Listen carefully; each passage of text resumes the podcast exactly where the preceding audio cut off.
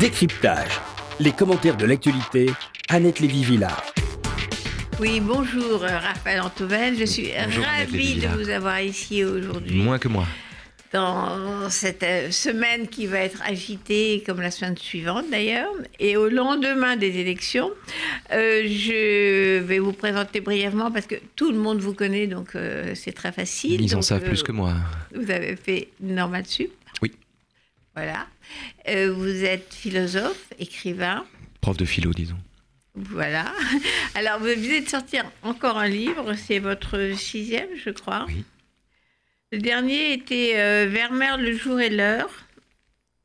C'est celui-là. Alors, le dernier, je vais le montrer, là, le dernier vraiment.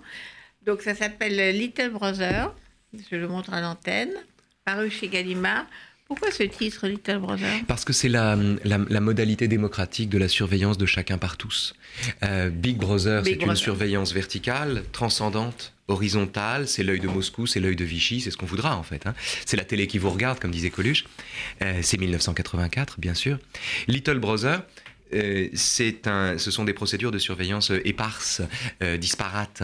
Euh, c'est toute la différence entre Big Brother et Little Brother, c'est la différence qu'il y a entre la surveillance en dictature et en démocratie, c'est-à-dire entre un requin d'un côté qui est un ennemi objectif et très puissant, et de l'autre côté un banc de poissons qui est un ennemi plus fluide, apparemment moins menaçant, mais en réalité qu'on ne peut pas saisir et contre lequel on ne peut pas lutter de façon univoque ou unilatérale. Il faut pour lutter contre cet ennemi diffus fabriquer des ce que Foucault appelle des résistances euh, ponctuelles, sporadiques. Euh, c'est pas la même chose. On résiste contre Big Brother par l'affirmation de sa liberté, on résiste contre Little Brother par le déploiement de sa connaissance. C'est pas la même affaire en fait. L'enjeu n'est plus celui de la liberté puisque la liberté est garantie en démocratie, mais celui de la libération à l'endroit de ces procédures liberticides qui s'ignorent elles-mêmes, qui sont cette logique de surveillance de chacun par tous. Pour le dire très simplement et avec une métaphore évidente, euh, c'est plus la télé qui vous regarde, c'est le smartphone du voisin qui vous écoute. Voilà. Alors, on va en parler tout à l'heure. Je voulais quand même, avant de, de me lancer dans, dans les- toutes les connexions de Little Brother, Mhm. euh, parler de ce qui, des élections, bien sûr, Bien parce qu'on est encore euh, en retombée. Euh, je- vous avez parlé, et ça m'intéresse beaucoup, de convergence euh, ce matin sur une autre radio à propos de l'abstention et évidemment de Mélenchon, je pense. Donc, est-ce que ça vous étonne quand même que ce silence euh, de Mélenchon, alors que je rappelle qu'en 2002, en avril 2002, il avait été tonitruant, euh, il faut absolument aller euh, voter contre Jean-Marie Le Pen et avec sa, sa véhémence habituelle. Alors là, nous avons un grand silence. Alors peut-être que c'est sur le silence je vais vous interroger. En fait, moi, j'étais très marqué par la lecture d'un texte de Montaigne qui fait la différence entre la matière et la manière et qui précise que la manière compte plus que la matière. Ce qu'on lui a beaucoup reproché, on a considéré que Montaigne était un penseur frivole qui du coup faisait peu de cas du fond et s'occupait uniquement de la forme. Or, c'est tout le contraire. En fait, ce que Montaigne explique dans ce, dans ce texte-là, c'est que la structure d'un discours, euh, ce qui compte, c'est la structure d'un discours plus encore que son contenu. C'est le contenu qui est un effet de façade. Et quand on applique ce diagnostic au binôme Marine Le Pen, Jean-Luc Mélenchon, on découvre, au-delà des convergences idéologiques sur la Syrie, la Russie, l'OTAN, l'Europe, le refus de privatiser les entreprises publiques, la haine des médiacrates, euh, l'oligarchie, euh, la fonction tribunicienne, etc. Au-delà de tout ça, on découvre euh, une gémellité de comportement, une gémellité de discours, voire une gémellité de lexique. Et d'une certaine manière, il me semble que Mélenchon est plus fidèle à lui-même aujourd'hui en refusant de euh, d'appeler, en tout cas en se retranchant derrière le vote de ses militants avant de dire ce qu'il fera lui-même, c'est-à-dire tout, à- fait lâchement, c'est-à-dire en refusant de donner son avis, en se cachant un peu comme un enfant se cache dans une salle de classe pour éviter la question du prof. Euh, il est plus fidèle à lui-même ou à ce qu'il est devenu aujourd'hui euh, qu'en en 2002 quand il appelait effectivement sans ambiguïté à faire barrage au Front National. Ce qui se passe en fait avec Mélenchon et Le Pen est intéressant. Euh, Jean-Luc Mélenchon est à la fois l'héritier d'une tradition républicaine qui voit dans le FN à juste ou mauvais titre, c'est pas la question ici, une figure diabolique, une figure méphistophélique, euh, donc l'ennemi à abattre, le mal absolu. Et dans le même temps, Jean-Luc Mélenchon est le praticien d'une façon de faire de la politique qu'on retrouve d'abord, je crois, au Front National, de sorte qu'il est partagé entre une parenté profonde et inavouable et une détestation euh, ostensible. Et ce partage mélenchonien produit cette indécision stupéfiante à laquelle on a assisté le soir du, premier tour et qui, en apparence, est sans aucun rapport, ou alors surprend quand on croit connaître le caractère de Jean-Luc Mélenchon. Euh, mais en réalité, je crois que ça n'est pas si, étonnant. Euh, l'indécision ne peut être que la conséquence de ce de ce conflit interne entre le constat d'une parenté profonde et euh, l'ombre portée d'une vieille haine contre le diable frontiste. Parce que dans ses meetings, il, attaque, il a attaqué très très rarement euh, Marine Le Pen, en fait. Il a attaqué comme un fou euh, Macron, euh, Fillon. Mais Marine Le Pen, j'ai écouté même pas mal de ses meetings. C'est pas l'ennemi principal. Hein. Parce que ça n'est pas ça n'est pas son ennemi. Marine Le Pen n'est pas son ennemi et surtout leurs électorats ne sont pas ennemis. Euh, il y a eu quand à l'époque du front de gauche, il y avait beaucoup plus de transfuges. Perméabilité. Il y avait une vraie perméabilité des deux camps, avec plus de transfuges du côté du front de gauche vers le Front national dans cette direction-là. Jean-Luc Mélenchon, par la très belle campagne qu'il a faite, a peut-être aussi inversé cette tendance. Mais en tout état de cause, Mélenchon, qui est un homme intelligent, euh, qui connaît bien son son, son son électorat et sa clientèle, si j'ose dire euh, capitalise euh, en un sens sur euh, un art du refus, une rhétorique du refus, une rhétorique de la contestation qu'on retrouve très clairement au Front National et il faudrait être sourd à ses propres paroles pour qu'il ne l'entende pas. Donc encore une fois, moi, je, ne vois pas, je, ne vois rien d'étonnant là-dedans. Le projet de Jean-Luc Mélenchon est un projet. On a beaucoup glosé sur le chaos de cette, de cette élection présidentielle et sur la confusion, sur le fait qu'il y avait peut-être quatre candidats en finale, etc., etc. Mais sous ce chaos apparent de façade, il y a peut-être aussi des logiques très profondes qui se mettent en œuvre. Je, veux m'en expliquer en très peu de mots. Depuis 1992, le paysage politique est, fractionné et, et comment dire, est déchiré entre d'un côté une idéologie qui a changé et de l'autre côté, le maintien de vieux réflexes. Depuis 92, on continue de vivre sous le filtre droite-gauche, alors qu'en réalité, la partition se fait entre libéraux et souverainistes à l'intérieur même des partis. 92, c'est le traité de Maastricht. Ce mouvement-là a été amplifié en 2005 au moment du débat sur le traité constitutionnel européen, où on voyait des gens de partis opposés se retrouver dans le même camp et des gens de même parti s'opposer frontalement. Euh, et euh, ce qui arrive en ce moment avec la finale Macron-Le Pen, c'est que le paysage politique est en train, lentement mais réellement, de se conformer au nouveau paysage idéologique qui oppose en réalité deux camps qui sont d'un côté les souverainistes, de l'autre les libéraux, et je le dis sans aménité ni sans hostilité pour l'un ou l'autre camp. Je crois que c'est comme ça que les choses, c'est ainsi que les choses deviennent. Voilà, c'est voilà ce que les choses deviennent. Et au fond, il y a une certaine logique, je crois, à cette, à cette finale, qui n'est pas simplement la victoire de la haine du système ou du refus du système et, de l'inédit. Euh, c'est aussi euh, la, la, la euh, conformation très profonde du paysage politique au paysage idéologique qui le précède de 25 ans. Oui, c'est ce, que vous, ce que vous venez de dire. C'est vrai que c'est un constat, constat inconscient ou silencieux de, de Mélenchon de cette convergence euh, d'idées, même si effectivement c'est inavouable évidemment, entre la plateforme euh, de Marine Le Pen et la plateforme euh, des Insoumis. Bah, Mélenchonien, encore un effort si vous voulez être anti-républicain. Ils y sont presque. il reste à faire un petit geste, un petit, c'est-à-dire à, s'avouer à soi-même finalement des, des gémellités qu'on refuse au nom d'un vieux lexique ou quoi que ce soit. il y a là une, une maillotique du souverainisme par la gauche qui est intéressante. Les gens n'ont plus qu'à accoucher d'eux-mêmes en cette affaire. Et, voilà, ils sont, en, ils sont en chemin et on est en chemin, je crois, vers une, euh, une, un nouveau dessin du paysage politique, une nouvelle formule du paysage politique. Cette formule est en gestation et les palinodies des Mélenchoniens partagés entre la haine du Front National, la haine irrationnelle du Front National, euh, la, euh, et le et la et l'amour qu'on porte l'amour porte au tribun et par ailleurs des convergences objectives sur un certain certain nombre, grand nombre de sujets, beaucoup plus nombreuses qu'avec Macron. Euh, le, corps électoral mélanchonien est pour l'instant euh, divisé. Il lui reste, je crois, à faire d'une certaine manière son, son analyse. Mais justement, ce corps électoral va, va voter.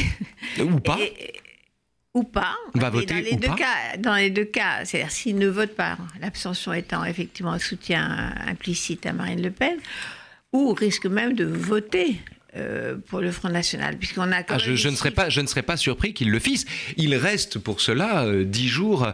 Si vous voulez, euh, ils ont dix jours, les uns pour dire qu'effectivement ils iront voter pour un front républicain ou quelque chose comme ça, et, et aux autres pour admettre qu'en réalité, enfin aux autres pour, pour faire converger le cœur et la raison finalement, puisque la raison les porte vers Marine Le Pen, mais le cœur leur indique, parce que le cœur est à gauche, le cœur leur indique que évidemment une chose pareille est impossible, donc il leur reste Surtout jours dans pour, cette euh, classe ouvrière euh, issue du, du communisme, quand même. C'est sur les vestiges de- du vieux parti communiste que, que, se, que recrutent à la fois euh, Le Pen et Mélenchon. Je suis gêné pour parler de la classe ouvrière parce que c'est un, c'est un désarroi dont les dont les tenants et les aboutissants échappent euh, à ceux qui ne les vivent pas. Euh, il me semble quand même, malgré tout. Euh, mais il est vrai que le Front National est le, est le premier parti ouvrier de France. Vous savez, dans Germinal, puisque vous parlez de la classe ouvrière, dans Germinal, quand il y a la grève des mineurs, donc, qui refusent d'aller au Voreux pour un salaire de misère, etc., euh, les patrons qui n'ont aucun scrupule, il n'y a pas de syndicat à l'époque, etc., les patrons qui sont sans scrupule font venir des ouvriers belges euh, pour les remplacer. Et on assiste à y une scène étonnante où on voit les grévistes qui, euh, sur le bas-côté, voient passer la cohorte d'ouvriers belges qui sont venus leur prendre leur travail. Réflexion du Maheu, le personnage principal est symbolique, celui qui est incarné par Depardieu dans le film de Claude Berry. Le Maheu dit cette chose est étonnante. Il dit c'est quand même pas des étrangers qui vont nous prendre notre travail. Et on a Déjà, l'esquisse- il disait ça Mais oui, déjà. on a l'esquisse là Ouais. d'une Sainte Alliance qu'on a retrouvée en 2005 et d'ailleurs qu'on peut comprendre d'une convergence objective entre d'un côté le souci bien légitime de préserver les acquis sociaux et de l'autre le sentiment qu'une telle préservation n'est possible qu'à l'intérieur de frontières closes. Donc c'est aussi pour des raisons techniques et objectives que les deux sont parfois fondés à s'entendre. Il n'y a aucun procès d'intention là-dedans, il y a juste une tentative de comprendre, de comprendre un mouvement qui à mon avis remonte beaucoup plus loin que, que la dernière échéance électorale puisque déjà au 19e siècle on avait l'esquisse de ces, euh, de ces, de ces alliances, de ces alliances en gestation. Ben, justement, euh, moi je pense qu'il y a un mythe euh, qu'il va falloir peut-être détruire, c'est la France terre d'asile. Parce que ce refus justement de l'étranger euh, remonte, comme vous dites, euh, à Zola, ils viennent piquer notre boulot. La première campagne de Le Pen, d'ailleurs, dans les années 80, c'était pas euh, xénophobe au sens idéologique du terme, mais c'était 2 millions d'immigrés, 2 millions de chômeurs. 2 millions de chômeurs. Oui, c'était une, c'était une équation. Le FN était champion dans les années 80 des raisonnements apparemment évidents et imparables et qui en réalité étaient spécieux. Euh, 2 millions de chômeurs, 2 millions de, 2 millions de chômeurs français, 2 millions d'étrangers qui travaillent. Faites le compte, virez les étrangers, remplacez-les par des Français, il n'y aura pas de problème. Quel malheur, quel que malheur que le monde ne soit pas si simple. Quel Ouais. dommage que le monde ne soit pas si simple. Il y avait un autre argument qui était frappant au moment de la peine de mort, euh, du, des, des débats sur la peine de mort qui ressurgissaient dans les années 80. Le Front National avait ce slogan. Il disait depuis quand la vie d'un assassin vaut-elle plus que celle d'un enfant? Ce qui était ou de sa victime. Ce qui était une façon euh, ouais. de confondre en réalité la justice et la vengeance. Or le rôle de la justice n'est pas de pratiquer la vengeance. C'est la raison pour laquelle Camus s'opposait à la peine de mort, tout en comprenant que le père d'un enfant assassiné tua lui-même l'assassin de ses enfants. La justice n'est pas la vengeance. Euh, et le Front National faisait fi évidemment d'une telle nuance. Dans les années 80, le Front National avait ce talent très particulier de brandir des slogans qui étaient évidents à tout le monde, qui semblaient évidents et qui en réalité, dès qu'on les creuse un peu, apparaissaient comme un, un vernis euh, sophistique. Euh, c'est un peu différent aujourd'hui. C'est un peu différent. Le Front National Oui, non. tente de changer d'ADN. quand, quand- quand Marine Le Pen dit le lendemain de mon élection, je ferme les frontières. Et je lutte contre le terrorisme, il n'y aura plus de, de Mohamed Merah, il n'y aura plus de Bataclan, etc. C'est une formule qui est totalement mensongère parce que ces gens-là sont français, étaient en France, les terroristes en question. Donc fermer les frontières n'est pas la solution au. Alors, l'argument de Marine Le Pen sur Mohamed Merah, c'est qu'avec elle au pouvoir, Mohamed Merah n'aurait jamais obtenu la nationalité française puisqu'il avait un casier judiciaire avant ses 18 ans. Sauf que il aurait fallu pour ça qu'elle gouvernât pendant bien longtemps. Euh, le- le- et puis, et puis. euh, En tout cas, ça ne marche pas pour, pour euh, l'hypercachère et le Bataclan, etc. Non mais ça ne marche pas tout court, Français. ça ne marche pas tout court. Quand Ouais. bien même la totalité des terroristes seraient des étrangers venus envahir notre pays, la fermeture des frontières en elle-même est tout simplement impossible. Ça ne marche pas.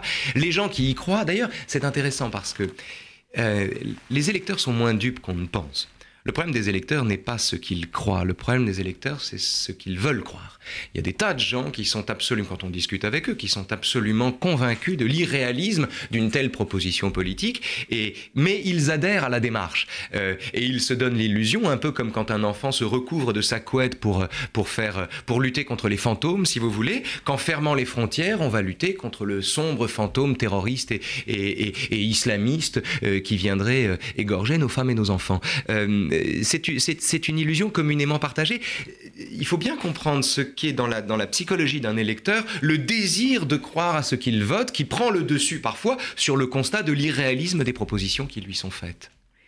Alors, autre débat quand même, euh, pour, euh, comme retombée, retombée de cette campagne, c'est la France. Qu'est-ce que c'est la France? Qu'est-ce que c'est la nation? Qu'est-ce que c'est le patriotisme? Euh, Marine Le Pen dit Je suis la candidate du peuple, vous n'êtes pas des patriotes. et tout ce débat, Fillon a dit la France, la France éternelle, la culture française, rétablir le français, l'histoire de France. Tout ce, cette espèce d'image de la France que tout le monde s'arrache.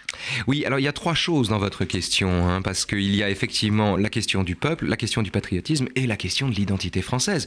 Euh, euh, candidat du peuple est une expression dont, euh, là encore, c'est le prototype d'une fausse évidence qui en réalité est une expression extraordinairement ambiguë. Parce que le mot de peuple lui-même recouvre à la fois la totalité du corps électoral, vous, moi et tout le monde, mais aussi le peuple, c'est-à-dire ce qu'on appelle le, tout, et le peuple, mais le peuple, c'est aussi, depuis Marx, la plèbe, la masse, euh, même avant Marx d'ailleurs. De sorte que quand on se dit candidat du peuple, on n'est jamais le candidat de l'ensemble du peuple, on est le candidat des réprouvés, des démunis, des métallos, des sans grades, comme disait Jean-Marie Le Pen dans le discours que lui avait écrit Alain Soral. Euh, donc on est euh, candidat d'une certaine fraction du peuple quand on se présente soi-même comme le candidat du peuple. Et ce qui est intéressant... Fanon, les damnés de la terre. Oui, ce sont les damnés de la terre de Fanon, sauf que la notion de peuple varie selon la candidature en question. Alors, il faut dire aussi, là, en toute honnêteté, que le peuple dont parle Marine Le Pen et Jean-Luc Mélenchon, c'est le même, pour le coup. C'était pas le même quand Nicolas Sarkozy se présentait comme candidat du peuple. Parce que pour Nicolas Sarkozy, le peuple, c'était les entrepreneurs qui se lèvent tôt, c'était la France qui se lève tôt, c'était la France qui bosse, etc., etc. Bien.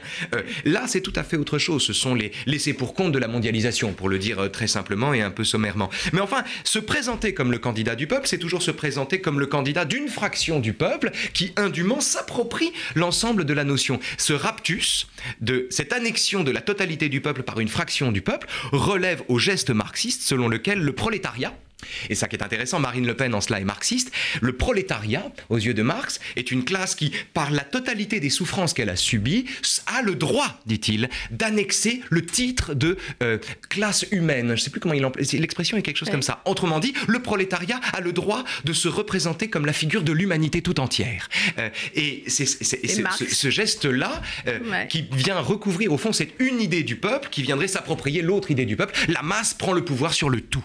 Et c'est ce qui se joue dans l'idée de candidat du peuple. La question du patriotisme est très intéressante parce que, Macron a finement joué en se faisant valoir comme le candidat des patriotes contre le candidat des nationalistes. Chacun sait la nuance de Romain Gary entre l'amour de soi que désigne le patriotisme et la haine des autres que désigne le nationalisme. Et c'est vrai que l'annexion du patriotisme par le nationalisme de Marine Le Pen, euh, euh, à cette annexion-là, doit faire pendant, peut-être, l'annexion, enfin la, reprise du mot de patriote et le fait de le débarrasser de l'idée nationale. Le Front National est en situation d'oxymore en ce moment par le nom qu'il porte. C'est la raison pour laquelle elle voudrait en changer. C'est le Front Patriote. Elle voudrait dire le Front Patriote. Le Front National, euh, ici, entre le mot de national et le mot de patriote, même si le Front National au départ est le nom d'un mouvement de résistance, mais c'était la guerre, c'était un autre contexte et la nation avait plus de sens.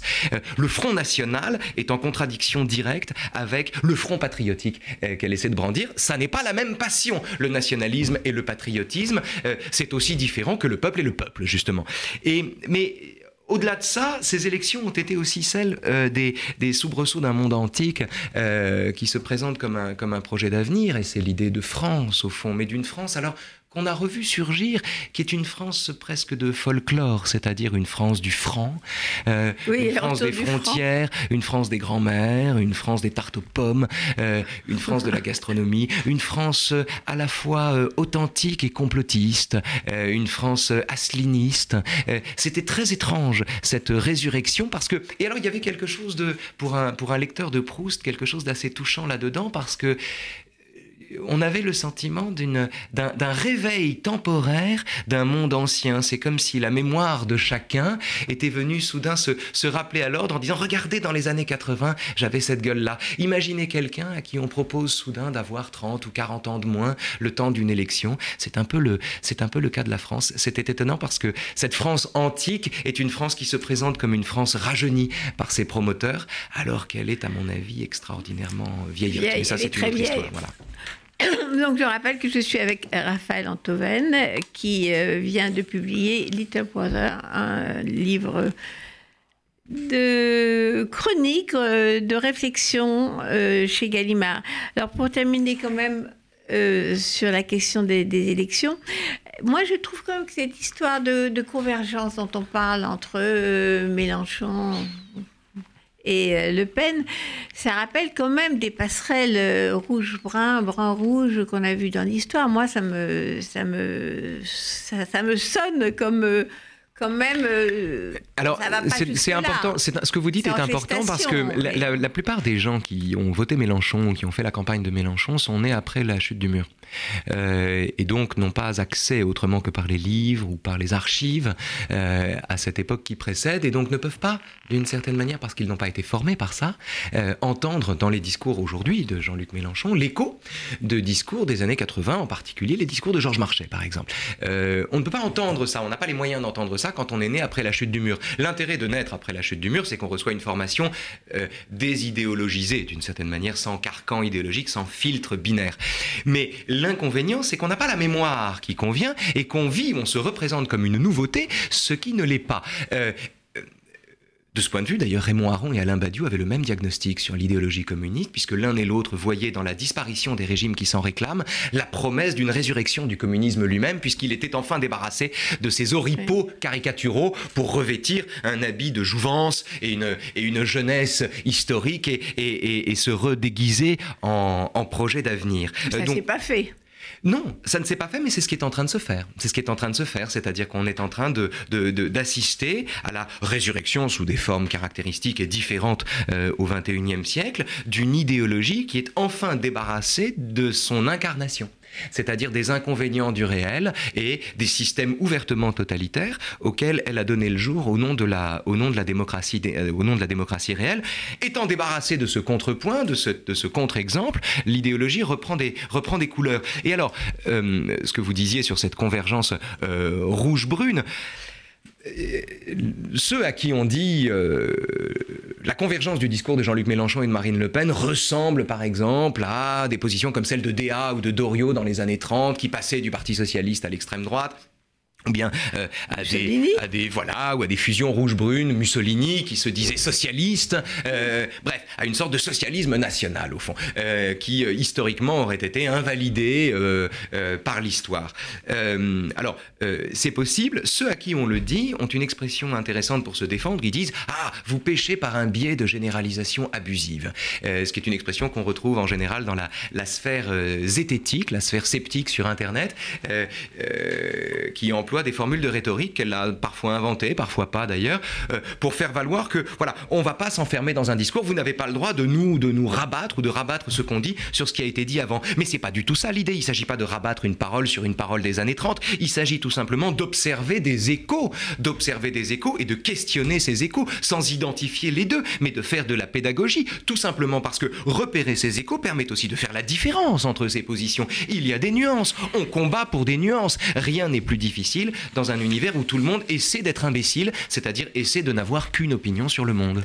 Pour terminer sur cette question, puisqu'on a parlé de la chute du mur, j'étais frappée d'entendre encore une fois euh, Mélenchon euh, parler euh, à son meeting à Marseille en disant je suis le candidat de la paix. Après avoir expliqué qu'il fallait négocier, se mettre autour d'une table et euh, vraiment avec tous les dictateurs au monde. Et la position de Marine Le Pen n'est pas très différente non plus. Euh, on connaît leur, euh, amitié et sympathie pour Poutine, par exemple, mais c'est également euh, négocier, pas faire de guerre, pas intervenir. C'est très intéressant parce que, comme vous dites, c'est après la chute du mur, qu'est-ce que c'est que la paix? Mais ce qui est intéressant chez Jean-Luc Mélenchon, pour le coup, c'est cette modalité tout à fait vindicative de la langue de bois qu'il a brevetée, en fait. C'est-à-dire que Jean-Luc Mélenchon a breveté la langue de bois belliqueuse. C'est-à-dire qu'il ne dit rien, mais il le dit très très fort.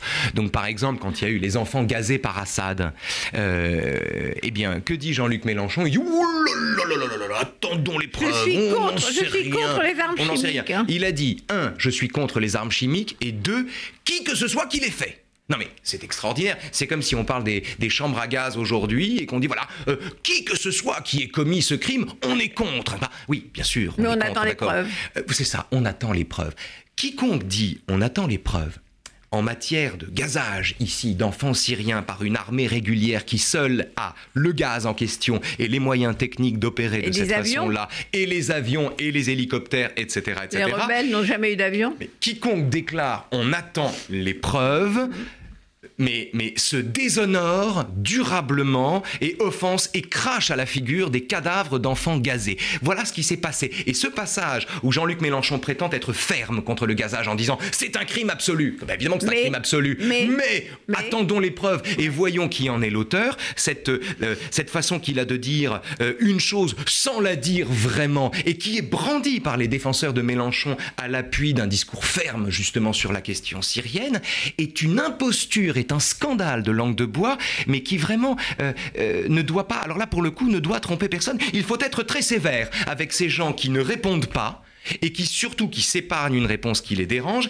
et qui, euh, en s'épargnant une réponse qui les dérange, se déshonorent et se déshonorent en carré, au carré, en le faisant de façon en plus vindicative et belliqueuse. Je le dis très clairement, monsieur, qui que ce soit qui est gazé, c'est pas bien. Non, faire ça. La langue de bois n'était jamais allée aussi loin. J'ai jamais vu un truc pareil. Et ça, pour le coup, c'est la honte. Donc, je vais faire la transition, Raphaël Antoven, avec votre livre, parce qu'il y a un, chapitre euh, La quenelle. Hmm. Vous citez Camus. Vous citez beaucoup Camus. Oui, j'aime beaucoup Camus. Vous aimez beaucoup Camus, et vous avez raison. Et donc, je cite le passage. Parce que Camus a dit Au cœur de ma révolte dormait un consentement. C'est la formule de l'homme révolté, j'aime ça.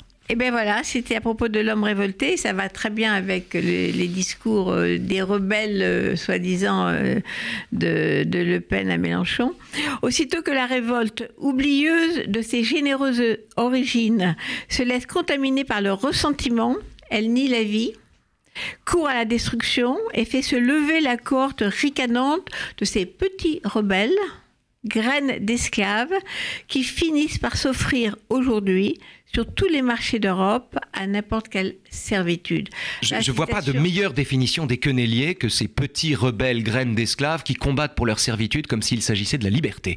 Ça me fascine de les voir, de les voir agir. Euh, euh, je, veux juste, euh, il faut, il faut faire une distinction ici. Je pense que là, on a eu tort de faire à la quenelle le procès d'être un salut nazi inversé. Ça ressemble. Ça ressemble. Mais il me semble que c'est un hasard. Je, ne vois pas les quenelliers comme des maranes du nazisme qui perpétuent leur culte sous un vernis rablaisien malgré la, la censure démocratique, ils sont beaucoup moins intelligents que ça.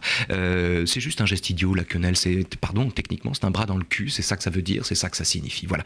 Euh, you en anglais. Euh, voilà, la quenelle, c'est ça, tout simplement. Mais là où la quenelle est paradoxale, c'est que c'est une dénonciation du système qui se maquille en désir d'y parvenir, puisque le rôle du quenellier et son titre de gloire, c'est d'avoir réussi à caser une quenelle dans la petite lucarne corrompue qu'il méprise et qu'il conchit en permanence. Donc l'idée, c'est quoi? C'est de montrer qu'on a le bras long. Voilà. C'est de montrer que nous aussi, on a le bras long. Et le résultat de ça, c'est que on a affaire à des gens qui n'ont jamais appris que tendre le bras, ça voulait dire qu'on était manipulé, et qui correspondent exactement à ce que Camus décrit dans L'homme révolté comme du rebellisme grégaire. Et alors, euh, il faut bien comprendre que dans L'homme révolté, ce qui fait dire ça à Camus, c'est que pour Camus, l'homme révolté, c'est un homme qui dit non. Mais on n'a rien compris à la révolte si on oublie qu'au principe du non, à l'origine du non, en amont de son refus, il y a un oui, il y a un consentement. Ce consentement, c'est un consentement à la vie. La révolte est amour ou elle n'est pas. Si la révolte n'est pas amour, la petite flamèche de la révolte menace de dégénérer en incendie c'est-à-dire en révolution, puis en conservatisme renouvelé. Il faut, pour préserver la révolte, pour préserver cette intranquillité salutaire en démocratie, se souvenir que la révolte dit oui avant de dire non. Or, c'est exactement ce que le quenellier a oublié. Le quenellier croit que pour exister, il faut dire non. C'est une posture adolescente, la posture adolescente de celui qui affirme son identité par le refus de l'identité adverse, comme s'il suffisait de récuser quelque chose pour devenir soi-même quelqu'un. Voilà, le résultat de ça, c'est le grand paradoxe d'une foule servile qui se vit justement comme libératrice et d'une tutelle euh, qu'elle ne fait que reconduire, à mon avis. Est-ce que ça ne correspond pas à la situation aujourd'hui euh, où le clivage politique serait ouverture ou fermeture. Les fermetures, à propos de, la révolte, c'est au long, ça n'est pas de l'amour, mais c'est de la haine. Ou ouverture, ouverture des frontières, euh, ouverture aux autres. Est-ce que c'est pas ça finalement la ligne de, partage Il me semble que ça, correspond en tout cas à une illusion bien répandue qui consiste à croire qu'il suffit de dénoncer un système pour ne plus lui appartenir. Euh, à l'image d'ailleurs de ces intellectuels, mes camarades, qui euh, écrivent des livres longs comme un avant-bras contre la loi du marché et en assurent ensuite la promotion dans la totalité des studios et des, et des chaînes de, et des chaînes de télé. Mélenchon, sénateur depuis euh, je ne sais plus combien de temps, C'est le même problème. C'est le même problème. C'est le même problème. Jean-Luc Mélenchon est un des plus fidèles représentants du système qu'il conchit. D'une certaine ben manière, d'ailleurs, Marine Le Pen aussi, Il suffit pas, il suffit pas de pas être élue. Euh, ah, elle est quand même, voilà. et elle est quand même, elle est quand même, elle est quand même parlementaire européen. D'ailleurs, elle en, elle en profite bien assez. Ben euh, donc, la, première illusion, me semble-t-il, de l'époque, hein, c'est de croire qu'il suffit de dénoncer un système pour lui échapper, pour ne plus lui appartenir. Ce serait trop facile. C'est comme s'il suffisait de vouloir le bien pour être un type bien. Ça marche pas comme ça. C'est beaucoup plus compliqué que ça. La réalité est, la réalité est plus compliquée que ça. Et j'ai oublié la suite de votre question, chère Annette. Je ne sais plus. Ah, clivage. Est-ce que la, parce qu'on voit bien dans la, carte électorale une France en deux parties. Hein. Et donc, euh, est-ce que le clivage, la ligne, la, frontière euh, mentale, ça serait pas on est ouvert ou on est fermé? Alors, euh, ouvert ou fermé, si vous voulez libéral, que c'est un peu brutal. Libéral ou souverainiste, je, le dirais plus comme ça. Et euh, plus profondément que cela, je, voudrais renvoyer nos auditeurs, on n'a pas le temps d'entrer dans le détail de tout ça, mais aux dernières pages du dernier livre de Henri Bergson, Les deux sources de la morale et de la religion, dans lesquelles euh, Bergson oppose, pas, pas seulement les dernières pages d'ailleurs, mais dans lesquelles il oppose clairement ce qu'il appelle une pensée close, ou une pensée ouverte, ou une société close et une société ouverte. Et où l'on comprend d'ailleurs que la clôture n'est pas simplement la fermeture. La clôture, c'est aussi la fermeture d'esprit, c'est-à-dire l'incapacité tout simplement d'entendre un autre discours que le sien. Au fond, pourquoi luttons-nous? Euh, Quel est l'enjeu d'une élection? Pourquoi les gens se battent-ils? Les gens se battent-ils pour le triomphe de leurs idées et l'écrasement des idées d'autrui par les leurs? Ou bien les gens se battent-ils pour le droit qu'ont les uns et les autres d'énoncer les idées qui sont les leurs et qu'on ne partage pas forcément. Et euh, cette euh, alternative, cet équivoque propre à tout phénomène électoral est une équivoque qu'il est urgent non pas de trancher puisqu'on n'y arrivera jamais, mais qu'il est urgent de, de creuser. Pourquoi nous battons-nous? Nous battons-nous pour qu'une vérité l'emporte. Et alors à ce moment-là, il faut mettre le mot de vérité entre guillemets parce que ça n'est jamais que le nom qu'une opinion, le nom flatteur qu'une opinion s'est donné à elle-même. C'est le pseudonyme d'une opinion, la vérité. Ou bien est-ce qu'on se bat pour considérer qu'au fond, la vérité, euh, nous ne l'avons qu'en partage et elle n'existe qu'à l'intérieur des concessions mutuelles qu'implique un dialogue. Euh, quel est l'enjeu de ce combat? C'est en amont, je crois, de la question de savoir qui va nous gouverner, euh, la question véritable. Euh, luttons-nous pour un système qui ménage la possibilité de discours contradictoires ou bien pour un système qui, se prenant pour la vérité, tient pour diabolique ou infâme tout ce qui n'est pas exactement d'accord avec lui? Bah oui, c'est ça. C'est la même, ligne de partage. Hmm. Alors, pour en revenir à votre livre, euh, hmm. que je recommande parce que c'est comme vous, comme vous aujourd'hui, c'est-à-dire vous, vous regardez le monde, vous regardez les petites choses et les grandes choses avec un regard philosophique. Alors, je vais juste euh, énumérer pour euh, la quatrième de couverture qui, pour une fois, est absolument formidable. C'est gentil, ça. J'adore. En quoi le dessin d'une mouche au centre de l'urinoir, fait-il de l'homme un mouton? Oui, c'est une vraie question. Si vous allez à la Rotonde, par exemple, le restaurant La Rotonde, que bien connu désormais de nos, de nos concitoyens. fameux depuis euh, voilà. Non, mais c'est un restaurant euh, fameux, c'est un restaurant fameux depuis plus de 100 ans euh, et qui aujourd'hui a pris le devant de la scène provisoirement dans l'actualité, mais c'est un restaurant merveilleux. Si vous allez à la Rotonde et que vous êtes un, pisseur mâle et que donc vous montez au premier étage pour aller aux toilettes, vous découvrez au centre de l'urinoir une mouche dessinée. Et pendant longtemps, je me suis suis demandé ce que c'était que cette mouche. Or, en réalité, cette mouche, le dessin de cette une mouche. vraie à mouche ou une fausse Non, mouche c'est une fausse mouche, naturellement. C'est le Ah, dessin d'une mouche au Ah, centre de l'urinoir. Et le dessin de cette mouche a eu pour effet de diviser les frais d'entretien dans les toilettes du restaurant, comme d'autres restaurants. Pour une raison très simple, c'est que les hommes visent. Et celui qui a eu l'intuition géniale de, cette, de ce tropisme de la psychologie masculine, tropisme genré, scandaleux, mal pensant, ce qu'on voudra, mais enfin, celui qui a eu cette idée-là a mis en place un système qui repose sur l'idée que euh, pour obtenir de l'individu citoyen le comportement souhaitable, on vit mieux dans un monde où les pisseurs mâles pissent droit, clairement, euh, pour obtenir du consommateur citoyen le comportement souhaitable, euh, il faut ne pas le lui demander, il suffit de le lui suggérer. Les hommes veulent bien obéir, mais ils veulent pas qu'on les commande, comme disent les enfants. Pourquoi tu me commandes? Les hommes ne veulent pas recevoir d'ordre. Et cette intuition-là a donné le jour finalement au comportementalisme à l'œuvre dans ce qu'on appelle des nudges, c'est-à-dire des petits dispositifs incitatifs, comme la mouche au centre de l'urinoir, le nombre de calories que vous perdez quand vous montez les marches d'un escalier au lieu de, de prendre l'ascenseur, euh, euh, les serviettes dans les hôtels, les fruits à portée de main dans les cantines. Bref, nous sommes dans un monde d'incitation. Nous vivons dans un univers où il est plus agréable de se conduire conformément à ce que la société attend de nous, ce qui est très bien, mais ce qui en même temps est un peu liberticide et relève implicitement d'une forme de lavage de cerveau. La libération ne consiste pas à pisser de travers alors que tout nous incite à pisser droit, mais à savoir et à prendre acte ou prendre conscience des dispositifs qui attendent de notre part un comportement qu'on ne nous commande pas, mais qu'on nous incite à produire. Alors, vous êtes pour ou contre la mouche? Hum, je sais pas.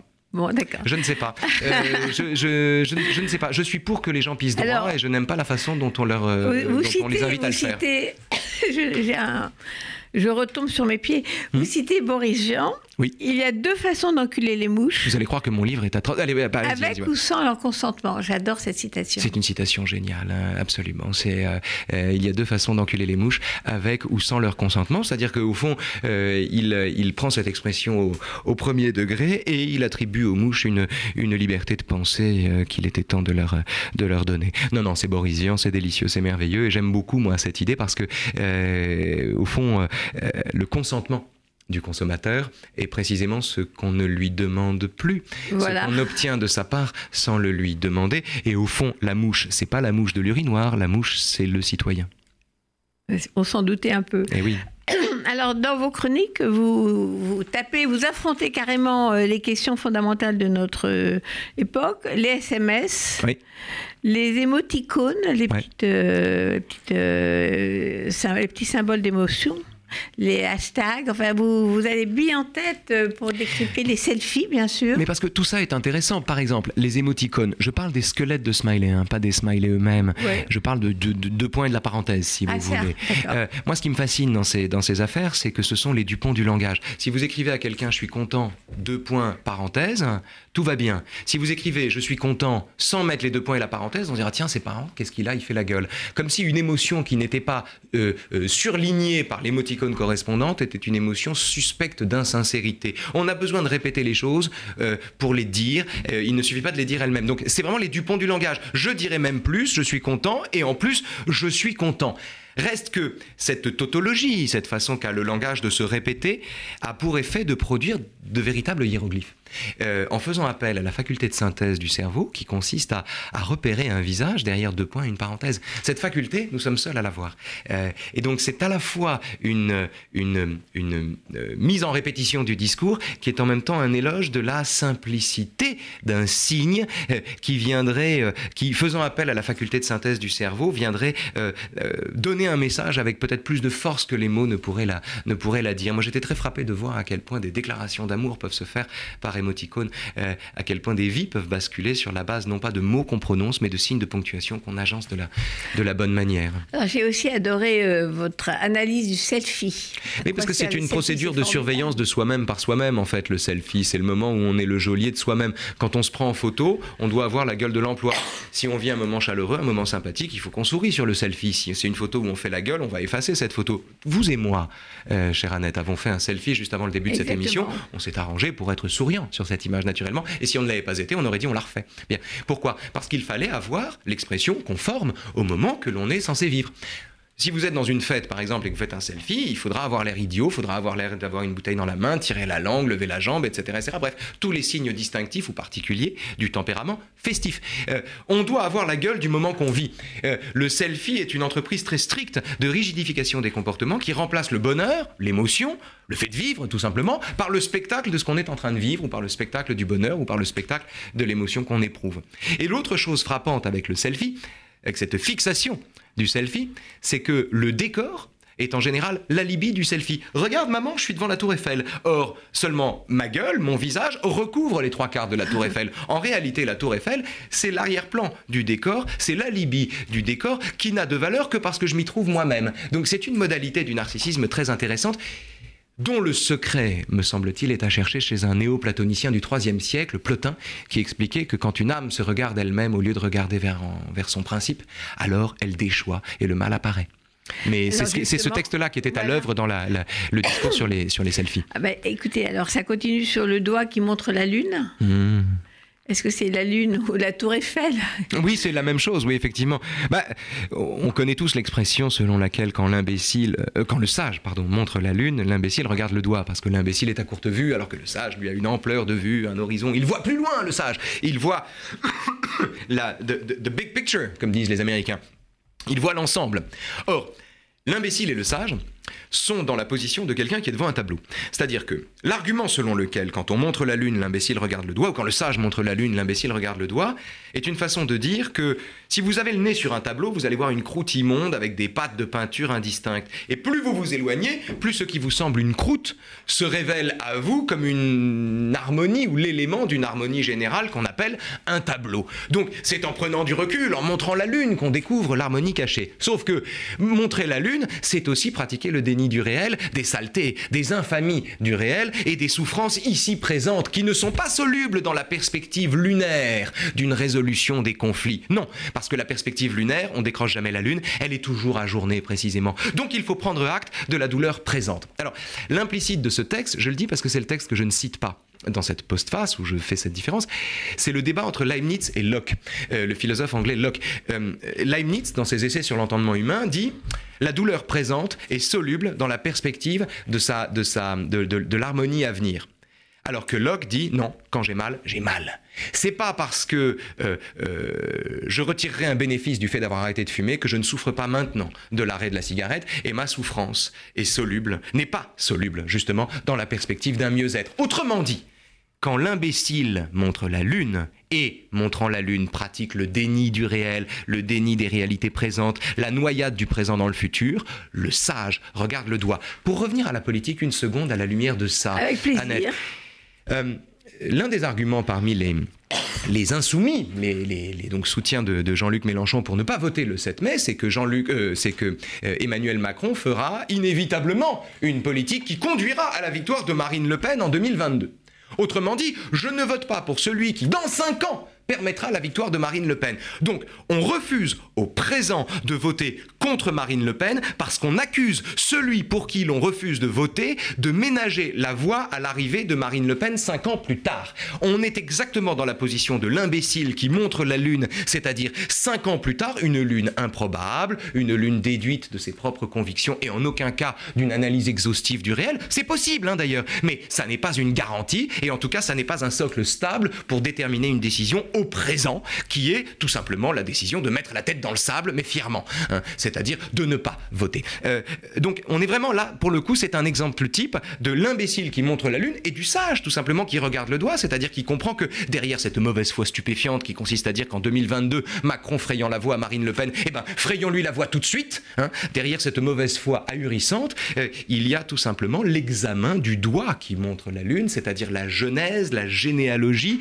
de cette idée, de cette fausse hauteur de vue qui est en réalité l'alibi d'une pantalonnade. Ben voilà, Raphaël Antoven, c'est pour ça qu'il faut lire votre livre. C'est sympa. je suis désolée, je suis enrouée. Hmm. Euh, parce que vous voyez, à partir de la Lune, comment on arrive au vote du 7 mai. Qui est euh, entre la Lune et Mélenchon, il n'y a pas tant de différence. Voilà. Alors je vais vous faire plaisir. Je vais dire que quand même, j'ai trouvé que Little Brothers c'était quand même euh, l'équivalent des euh, mythologies de Roland Barthes. Non, je, je, suis gêné d'accepter un tel compliment que je trouve immérité. Il donne envie de le mériter un jour. Voilà. Ce qui est vrai en revanche, c'est que Roland Barthes m'a beaucoup marqué, en tout cas pour l'écriture de ce Un héritier totalement assumé du travail qu'avait fait Barthes à l'époque. Dans les années 50 autour des mythologies. Autour des mythologies, c'est vraiment, pour moi en tout cas, c'est qu'avait lu à l'époque Barthes, c'est un écho. C'est aussi euh, un peu de temps passé avec euh, Proust et Camus qui sont quand même... Euh, les meilleurs amis du monde. Voilà, qui sont... Les meilleurs amis de la vie les meilleurs amis de la vie. Donc, je remontre votre livre pour qu'on l'achète. Donc, c'est Little Brother Raphaël Antoven. Et je voulais qu'on écoute une chanson pour terminer de Keren Ann, qui est une amie commune, qui est une chanteuse euh, à la fois franco-israélienne, hollandaise, américaine, donc totalement cosmopolite. Totalement. Et euh, C'est Babel, Keren elle chante dans toutes les langues. Dans toutes les langues et elle appartient à toutes les cultures. Donc euh, c'est ce qu'on aime. Merci encore. À merci de votre invitation, merci.